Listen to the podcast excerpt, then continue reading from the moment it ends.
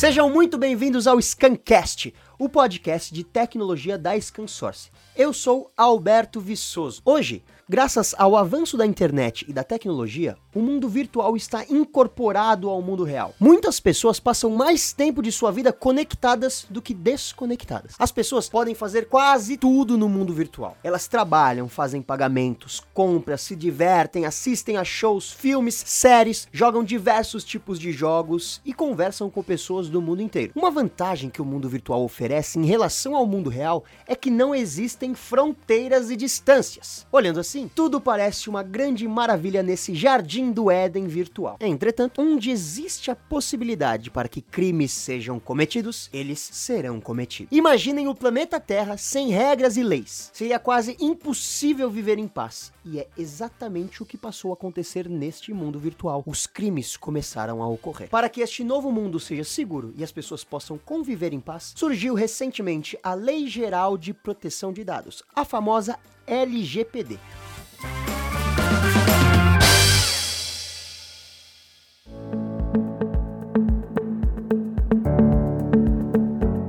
Entendermos melhor sobre esse assunto tão importante, hoje vamos conversar com Matheus Pereira. Seja muito bem-vindo, Matheus. Obrigado, Alberto, pelo convite. O Matheus Pereira, ele é graduado em redes de computadores e pós-graduado em redes de longa distância. Ele tem mais de 21 anos de atuação no ramo de tecnologia, 15 deles atuando na área de segurança da informação.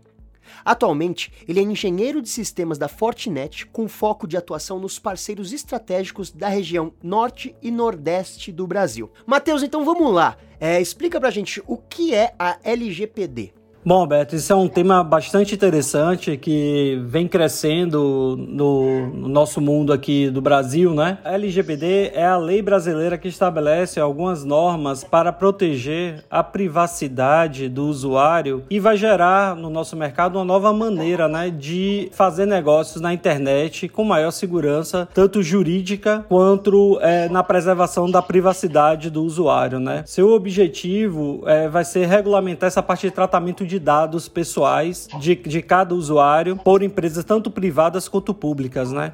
Para a gente entender um pouco da LGBT, isso, a, sua, a principal disposição dela é uma, uma palavra de ordem chamada transparência, né? Então, essa é uma pauta que a LGBT hoje ela segue, né? E ela vem com sete princípios importantes, né? O princípio da proatividade, que é você ter a capacidade de se prevenir de, e antecipar eventos que possam comprometer a privacidade do, do, dos usuários. O conceito de privacidade como configuração padrão, ou seja, é o repensar a segurança no início de desenvolvimento de um, de um produto ou de uma solução. A questão de soma positiva, que é um princípio que vai visar garantir a proteção de dados em consonância com os legítimos interesses daqueles que utilizam a informação, né? Uh, segurança de ponta, de ponta a ponta, né? Vai você garantir a segurança da informação dos dados pessoais pessoais coletados de ponta a ponta, né? E o respeito à privacidade do usuário, né? Que toda prática de negócio ele agora deve ser centrada na privacidade do usuário e deve oferecer medidas para a proteção desses dados, né? Falando um pouco da Fortinet, ela, em cima desses sete princípios, ela criou um checklist que a gente chama de considerações, são sete considerações que podem ajudar a adesão dos regulamentos da LGPD. Esse checklist ele vai abordar aí é, desde a primeira linha de defesa, que são os firewalls, etc., como proteção de endpoint, aplicações web, e-mail, bem como a parte de gerenciamento, automatização, inteligências artificiais para responder responder a incidentes, né? Ah, legal. Então, é, o LGPD, ele é feito visado principalmente para proteção de usuário final, de clientes, de pessoas, ou ele também é feito para englobar é, empresas? O principal objetivo dele é, é isso surgiu, é, vou trazer um pouco do, do história, a GPDR, que é a, a lei de privacidade na, na União Europeia, ela vem do, do início com a ideia do, do princípio básico do cidadão é você ter autoridade sobre aquilo, aquela informação que você fornece. Então a LGPD ela foi baseada na GPDR e ela traz traz esse como princípio a proteção de dados pessoais do usuário, ou seja, do usuário final, do cliente, né? Uh, o princípio diz que ele é detentor do dado e não a empresa qual processa o dado, tá? A empresa que processa o dado, ela passa a ser a controladora do dado, mas ela não é dona. Então vamos lá. E, e quais são os principais crimes que existem nos dias de hoje que serão afetados por essa lei? Uma ótima pergunta. Primeiro, assim, falar um pouco sobre a LGBT, os crimes que ocorrerão, a, ela foi criada não só para uma empresa de determinado porte, tá? Isso é bom frisar. A LGBT ela foi criada para todas, toda e qualquer empresa, seja de grande porte ou pequeno porte, ela vai ser afetada pela lei, né? As, os principais crimes que podem ocorrer é, dentro da, da aplicação da lei é, são os princípios da, que violem a privacidade do usuário final, né? Ou seja, exposição de dados é, que nós consideramos que são dados pessoais. Com essa exposição são considerados crimes de violação da lei, né? E aí ela pode ter aplicações de infrações, é, ou seja, multas de até 50 milhões de reais, né? Isso é, é chama bastante atenção. Lógico que isso varia, varia de acordo com o faturamento da empresa, mas é uma multa aplicada. Inclusive pode, pode ocorrer é, de você ter temporariamente o, a sua atividade de tratamento de dados suspensa ou proibida. Né? Então, imagine que uma, uma empresa que trabalha, que seu principal foco é a coleta de dados e tratamento de dados de usuário final, ela pode ficar por um período suspenso ou proibido de fazer isso. Então a atividade final dela para naquele momento e, e como é que a gente pensaria que a empresa passa, passaria a funcionar, né? Realmente, essa lei, ela, a, as sanções são bastante pesadas para que as empresas possam de fato se preocupar com a, com a privacidade dos clientes, não é verdade? É, exatamente. Se você levar em consideração isso, Alberto, é, se você, a gente fizer um levantamento rápido e, e, fazer um cálculo assim de prejuízo financeiro e da imagem da empresa, mais a multa, então isso começa a pesar. Mesmo porque com a entrada de uma lei de proteção de dados dentro do Brasil, por exemplo, é, recentemente saiu no Control Risk, é, onde o Brasil é foco de cyberataques, né? ele está em, em, risco alto né? de, de ataques. Se você fizer uma, uma, pequena associação a isso, com a entrada da Lei Geral de Proteção de Dados, os cyberataques começam a ter um valor mais agregado às empresas. Né? Ou seja, hoje, o, se o custo de um cyberataque era para uma tentativa de invasão é, por, por mérito ou por desfiguração ou qualquer coisa, coisa do tipo, agora ela passa a ter um valor financeiro muito agregado. Por quê? Porque a, a, partir do momento que você tem uma multa a ser aplicada para a empresa, o, o, o cybercriminoso ele pode fazer uma troca com essa empresa, ou seja, eu consegui seus dados, eu vou divulgá-los ou você me paga ou a gente passa, eu vou divulgar e você vai ter o seu prejuízo perante a isso. Então, as empresas hoje que a gente percebe é que as empresas que não se preocupam com essa área de segurança, elas podem no futuro, com a entrada de uma lei dessa aqui no Brasil, se tornarem reféns, né, de um cybercriminoso, por exemplo. Literalmente reféns, né? é, exatamente, né? Porque imagina que o prejuízo, é porque tem prejuízos que não são calculados, né? O prejuízo de uma imagem de uma empresa, por exemplo, é, é incalculável. Então ela pode ir do céu ao inferno em questão de, de minutos.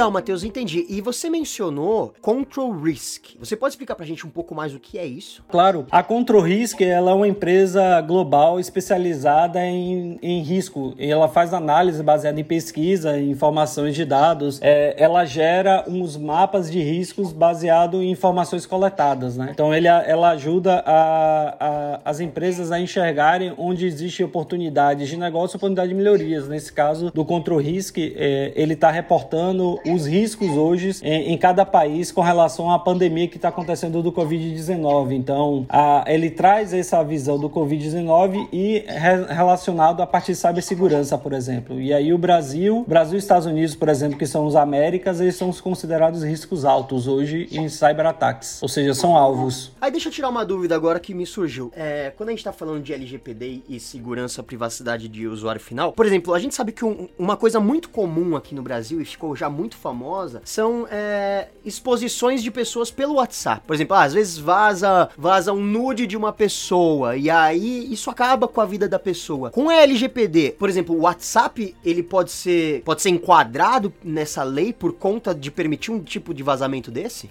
A exposição tratada pela Lei Geral de Proteção de Dados, Alberto, ele, ele varia uh, nesse conceito, porque no caso específico do WhatsApp existe uma lei hoje chamada Carolina Dickman que trata esse tipo de exposição. E uma das coisas que é importante dizer sobre a Lei Geral de Proteção de Dados ou uma GPDR da vida, ela não se sobrepõe nenhuma lei, tá? Ela é considerada como se fosse lei complementar. Então, assim, o tratamento, se a, a imagem da pessoa é, foi tirada sem consentimento, a, ela tem tem que ser respondida legalmente com isso, né? O que é o consentimento? É entendimento do usuário ao qual está tendo sua imagem exposta, ele está aceitando aquela exposição. Por exemplo, se eu entro numa rede social e pego tua imagem lá e propago a sua imagem, pela Lei Geral de Proteção de Dados, ela subentende que aquela imagem é pública. Então não existe infração naquilo, tá? E vale ressaltar um outro ponto que é a, existe uma agência regulamentadora que vai, é, vai ser criada no Brasil, ainda não foi criada, que é a Agência Nacional de Proteção de Dados, a NPD, onde ela, a atuação dela é uma atuação de. Ela precisa ser provocada para ela poder atuar. Ela não vai ficar é,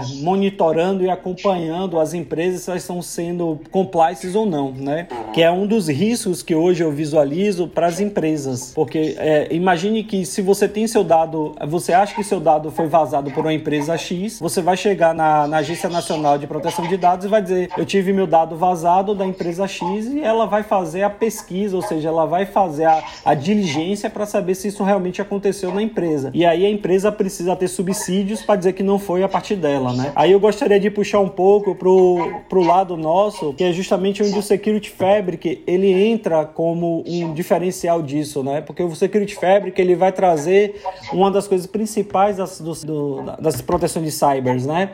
Que é prover a parte de visibilidade, você criar uma automação para você reduzir o tempo de resposta de incidentes através de machine learning ou inteligência artificial e principalmente o processo de integração, né? Ou seja, a gente tem a capacidade de colocar todos os equipamentos envolvidos na parte de onde a informação passa, ou seja, onde o dado da informação passa, tudo integrado e tudo com a simples e tudo sempre bem visível, entende, Alberto? Entendi, legal. Então a Fortinet, esse security fabric dela, pode ajudar muito as, as empresas a se adaptarem para essa nova realidade da LGPD LGPD e com segurança para elas, é isso? Exatamente, mesmo porque assim, um dos princípios que a gente trabalha nessa área de cyber é assim, eu não posso proteger aquilo que eu não tenho visibilidade, entende? Então, muitas empresas, uh, elas têm uma área de segurança, mas talvez não tenha todo o aparato de, de equipamentos, de soluções que possam dar visibilidade para elas, garantirem que o, ela, o que ela está visualizando é o que ela deve proteger. E, e como que isso vai mudar o dia a dia, o dia a dia das pessoas e das das empresas? Bom, quando a Lei Geral de Proteção de Dados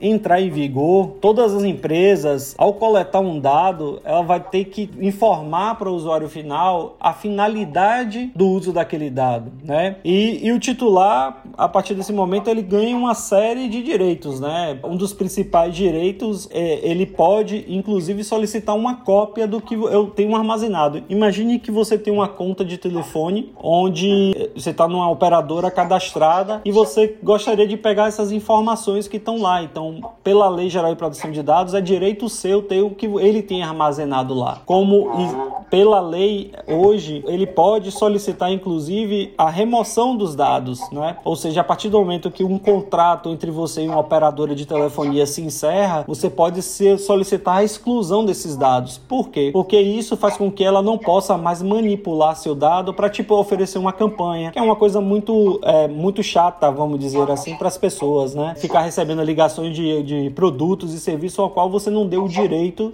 de, de, de seu dado ser utilizado para isso, né? Entendi. É, é, é, interessante porque, assim, tem uma coisa que a gente sabe que hoje em dia já é proibido, mas as empresas costumam fazer, que é comercializar os dados que elas têm, né? Elas vendem os bancos de dados. Com a LGPD, isso vai ser algo que com certeza vai ser muito mais monitorado, não é mesmo? Exato. Na, na verdade, uh, pelo, pela Lei Geral de Proteção de Dados, ele só pode passar o seu dado para outro se ele disser no princípio da, da utilização do teu dado. Ou seja, qual é a finalidade finalidade. Se na finalidade estiver descrito que ele faz isso e você aceitar, você a gente chama que você deu o seu consentimento. É, não sei se vocês se lembra, mas assim, toda vez que a gente vai assinar, faz qualquer assinatura ou contrato online, sempre tem aqueles, aqueles termos de uso, sabe? Aquela grandão que a gente ninguém lê, né? Sim. Quem lê? Mas agora vai ter que ler, porque lá entre linhas talvez tenha isso. Apesar de que a Lei Geral de Proteção de Dados diz que as informações, a finalidade, ela tem que estar clara para o usuário final. Ou seja, ele tem que deixar claro o que, que ele vai fazer com o dado. E não é aquelas letrinhas garrafais, entende? Aquelas microlinhas lá que diz que, ah, se eu, se eu assinar isso aqui, eu estou dando consentimento dele fazer o que quiser com o meu dado. Não. A gente parte do princípio de que ele sempre vai pegar aquilo que ele precisa para usar, seja a tua informação e seja o que ele vai fazer com o teu dado, né? Ele não pode abranger mais que isso, porque se ele for muito abrangente, ele está infringindo parte da lei. Por exemplo, existem dados que são considerados é, dados especiais ou sensíveis. Esses dados, por lei, são proibidos de serem capturados. Ou seja, o que ele vai precisar é tudo aquilo que ele possa trazer de informação para identificar você. Então, é, e mesmo assim ele tem que lhe dizer o porquê. Então, é, é, o conceito da transparência, né? Perfeito. Mas aí, por exemplo, eu vou te fazer uma pergunta. É, muitas vezes as pessoas não leem e aceitam, porque se você não aceita, você não pode ter aquele serviço. Às vezes você tem, é, é obrigado a, a clicar lá que aceita para conseguir ter o serviço. Como que um usuário final pode discordar de algo? Por exemplo, digamos que eu vou contratar lá um serviço telefônico. E aí, no meio disso, tá escrito lá que ele tem que eu tenho que permitir que ele, que ele venda meus dados. Como que eu posso não aceitar somente essa parte e ainda assim seguir com, com a contratação do serviço? Eu posso reclamar de alguma maneira ou isso não, não é previsto por essa, é, por essa nova lei? A lei, a lei, na verdade, ela não prevê que você pode não reclamar, mas existe uma, um conceito que está vindo novo interno é, por causa da Lei Geral de Proteção de Dados que diz o seguinte: existem dois conceitos novos que estão entrando com essa lei que chama-se by design e by default, tá? O que é o by design? O by design, a, a, segurança ela passa a fazer parte desde a sua concepção do produto, ou seja, ele pensa em segurança de privacidade no início do produto. É, a gente comparar hoje um contrato de uma, de uma operadora com um contrato que pode surgir depois da entrada da Lei Geral de Proteção de Dados, pode ser que exista esse campo, entende, Alberto? Dizer assim, olha, eu não aceito este item aqui. Hoje, não existe a adaptação dos contratos atuais para a realidade da, com a Lei Geral de Proteção de Dados. Então, a, a, Lei Geral não trata isso, porque ela subentende que é o seguinte: se você tem alguma coisa que está infringindo o seu direito sobre o seu dado, ou seja, suas informações, é, você pode procurar um outro prestador de serviço para isso que não infrinja o que você considera como princípio básico seu. E o conceito de by default, ele quer dizer o seguinte: a partir do momento que o produto está pronto, aquele, aquele item ele passa a ser default de, de série. Ou seja, pense num carro onde a concepção de proteção do motorista do carona foi a criação de airbags em, no, em, ambos os lados, né? Aquilo veio by design, ele desenvolveu na época lá do projeto do carro e depois, a partir daquele momento, se tornou by default, ou seja, ele, ele é constante, não, não existe mudança disso. Se torna um padrão, né? Exatamente, é o, torna o padrão. Target Lock. E, e, explica pra gente, é, Matheus, qual que é a importância desse passo da LGPD para a evolução da tecnologia? Bom, isso é uma ótima pergunta. Eu vou dizer para você que, como especialista de segurança, eu vi muito aumento da, da demanda das empresas para entender a parte de benefício e desafio da lei, principalmente tentando buscar receitas de bolo, sabe, Alberto? E a gente, é, na área de segurança, que está estudando e acompanhando fóruns e, e discussões sobre a Lei Geral de Proteção de Dados, nós percebemos que não existe essa receita de bolo, né? É, a princípio, a, o desenvolvimento ela envolve tanto a parte de tecnologia quanto de pessoas quanto de processo. A Lei Geral de Proteção de Dados ela prega o princípio de que você tem que saber por onde a sua informação trafega, ou seja, por onde ela anda dentro da sua empresa, seja processos formais ou processos informais. E acima de, em cima disso você aplicar os seus controles. É, mesmo porque não existe privacidade sem proteção de dados. Ou seja, você precisa ter uma segurança forte para garantir a proteção, do, a proteção do dado e, consequentemente, gerar privacidade. E isso faz com que as empresas repensem a parte tecnológica. Então, assim, começa a surgir novos produtos na, na área de tecnologia que visam justamente a proteção e a privacidade dos dados, né? Garantir a proteção de ameaças, garantir a aplicação de inteligência artificial e machine learning para tempo de respostas mais rápido, ou seja, imagine que antigamente é, é, simplesmente uma empresa colocar um firewall é, dentro da rede dela, ela já achava que o ambiente dela está seguro. Hoje não é simplesmente somente um firewall que vai fazer essa proteção. Hoje existe uma série de camadas de, de segurança que precisam ser aplicadas para que você garanta a segurança, além de treinamento de pessoas e etc, sabe? Então, isso é importante, é, esse desenvolvimento. Então, quando a gente traz para o mundo tecnológico, aquele aquele conceito que eu falei anteriormente de by design, by default, as empresas de segurança da informação, e aí eu digo a Fortinet específico como uma das líderes mundiais de segurança da informação, ela preza principalmente de que a gente precisa aplicar a parte de visibilidade, controle e segurança de integração entre os equipamentos para que a gente evite uma, um esforço maior da equipe do cliente, entende? E aí como é que a gente traz isso? Inteligência artificial, automação, é machine learning. Isso vai trazer o princípio da segurança. Então, produtos da Fortinet que trazem esse conceito, o próprio FortiGate como é, de nova geração, um FortiClat um FortiDR que visa a proteção dos endpoints. Vale ressaltar que endpoint, Alberto, é um dos principais focos de ataques dos hackers, né? Então ele é um dos, dos elos mais frágeis dentro de um, de um ambiente seguro. A, a parte de forte e-mail, que vai fazer toda a parte de proteção de, de, de e-mail, também é um dos principais vetores de ataque, né?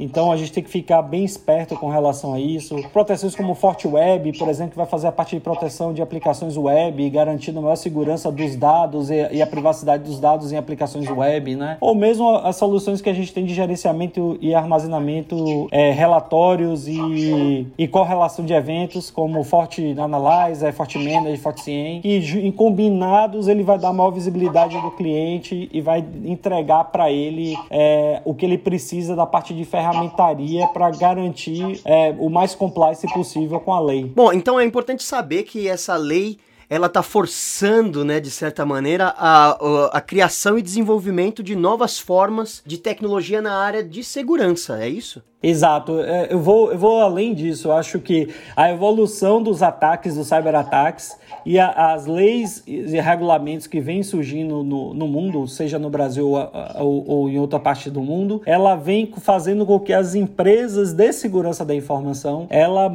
repense as suas soluções, né? Ou seja, é, pense que hoje, é, hoje eu preciso, além de ter uh, uma equipe coesa e pronta para agir, eu preciso ter algo que me ajude nisso, me apoie de forma proativa a isso. Então, cada vez mais a gente percebe a, a entrada de inteligência artificial nas soluções. Além disso, a entrada de visibilidade. Isso é importantíssimo, Alberto. A gente dá visibilidade ao usuário final, ao nosso cliente, para que ele saiba tudo o que está acontecendo em seu ambiente. Né? A proteção de dados hoje é uma parte integrante do desenvolvimento de tecnologia e também da maneira como como o produto ou serviço é criado. Isso é fundamental, ou seja, a parte de, de produção de dados passa a ser, fazer parte do, do by design.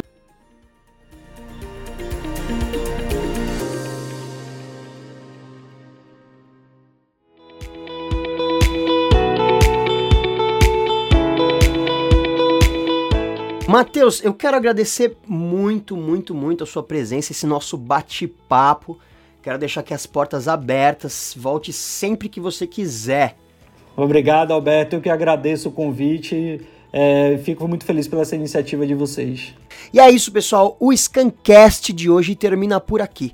Em breve teremos mais um programa recheado de informações sobre o universo da tecnologia. Lembrando que o programa de hoje é exclusivo para o Scancast e não estará disponível no Break Digital, que é o nosso programa no YouTube. Então, Acompanhe as nossas redes sociais: Facebook, Twitter, Instagram, LinkedIn e YouTube. Se você tiver algum elogio, sugestão, dúvida, informação ou ideia, manda pra gente no e-mail scancast@scansource.com. Então fiquem ligados e até a próxima.